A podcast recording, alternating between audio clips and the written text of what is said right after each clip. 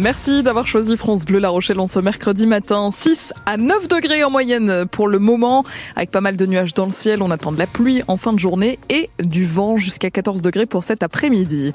7h30, François Petit-Domange, cet arbre fait incontestablement partie du patrimoine naturel de la ville de La Rochelle. Le Polonia de la place de la Fourche va bientôt disparaître. C'est inéluctable. On est là au cœur du vieux port sur la petite place envahie de terrasse du quartier Saint-Nicolas. L'arbre est rongé de l'intérieur par un champignon.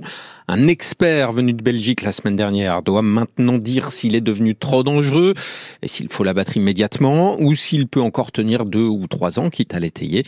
Un sujet évidemment très sensible, mais une question de sécurité, prévient la ville de La Rochelle, dont Eric Pem est le responsable paysage et patrimoine naturel. Quand on tape dessus, de ce côté-là, il est creux. Et donc quand on a fait l'expertise, donc on a fait euh, la tomographie sur trois hauteurs, on voit bien qu'au niveau du collet, l'arbre est pas mal attaqué.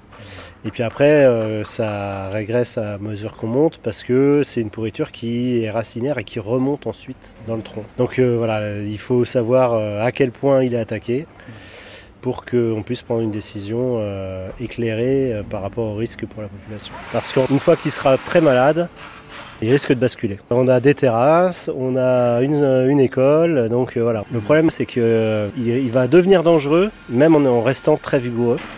Et donc peut-être qu'on pourra imaginer une structure qui permette de le garder sur pied. Alors après la difficulté c'est que là il faudrait l'étayer de tous les côtés mais il faut voir, peut-être que c'est réalisable. En sachant que voilà, sa fin elle est inéluctable maintenant. De toute façon les polovnias c'est des arbres qui euh, dépassent pas le siècle. Un dossier de Julien Fleury à voir en image sur francebleu.fr et sur notre application ici par France Bleu et France 3.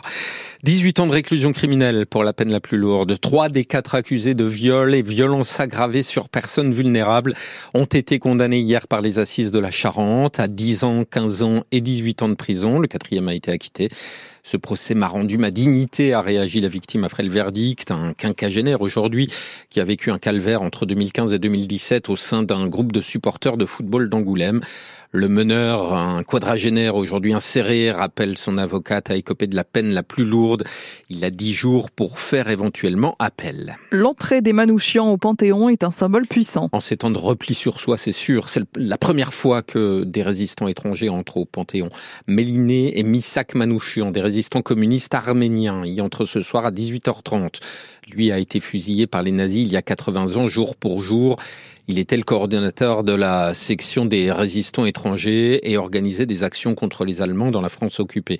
Et Méliné et Misak Manouchian ont toute leur place au Panthéon, aux côtés des autres grands personnages de l'histoire française, estime l'enseignant Julien Roch, également porte-parole du Parti communiste en Moselle.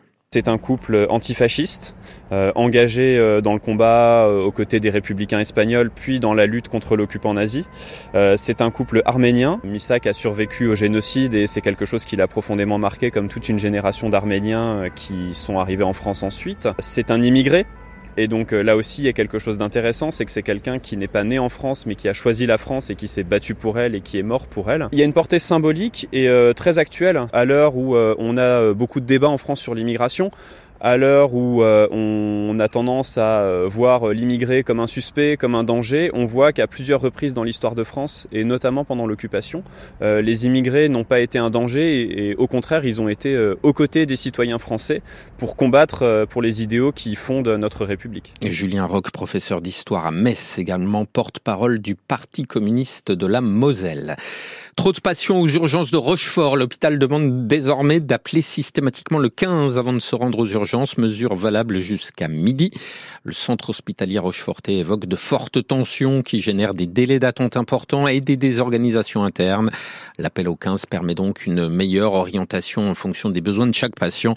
Les urgences rochefortaises en gynécologie obstétrique restent en revanche accessibles normalement toute la journée. Ce ne sera sans doute pas un deuxième week-end noir à la SNCF. Le trafic des TGV et grandes lignes s'annonce quasi normal pour ce week-end de vacances commun au nos trois zones. On sera à la moitié de nos vacances dans le de Charente, la zona. Euh, malgré le préavis de grève des aiguilleurs du rail, la direction de SNCF Réseau va mobiliser des renforts parmi les cadres pour remplacer les grévistes et assurer euh, la continuité du service.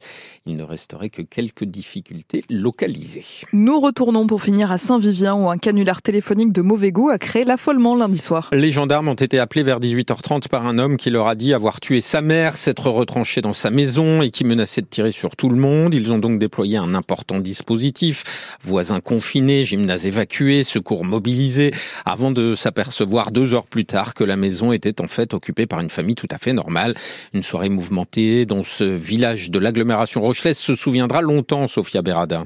Dans le centre-bourg de Saint-Vivien, il n'y a pas un chat entre les vacances scolaires et un lendemain de soirée hors du commun. Pour trouver âme qui vive, il faut se rendre dans un petit tabac que tient Annie. Au moment de l'opération de gendarmerie, elle était derrière son comptoir. On a vu arriver les gendarmes, les pompiers, le SAMU. Et après, euh, ben, on a essayé de regarder, euh, mais on voyait pas grand-chose parce qu'ils nous ont demandé de pas approcher. Mais euh, c'était impressionnant quand même. Dans son commerce, les rumeurs allaient bon train. On s'imaginait une prise d'otage ou un trafic de drogue. Dans le voisinage, surtout, on se demandait de quelle maison il pouvait bien s'agir. Les gens parlaient qu'il y avait un forcené qui était là, mais bon, parce qu'on se disait la maison, mais on ne savait pas, personne ne savait où était la maison. Alors, euh. Marie-Laure, elle était à son cours de danse quand le gymnase a été évacué par les gendarmes. J'ai raccompagné euh, une dame avec qui je fais la danse et après je suis remontée chez moi en rasant les murs parce qu'en plus c'était la nuit. J'étais toute seule. Plus de peur que de mal, mais tout de même. J'espère qu'ils le retrouveront, en tout cas, parce que je trouve que c'était vraiment une mauvaise blague. Des propos auxquels adhère sûrement l'homme tout à fait innocent dont la maison a été encerclée avec sa femme et sa fille. Lui ne souhaite pas témoigner. Et une enquête est en cours pour tenter de retrouver l'auteur de ce canular de mauvais goût à Saint-Vivien.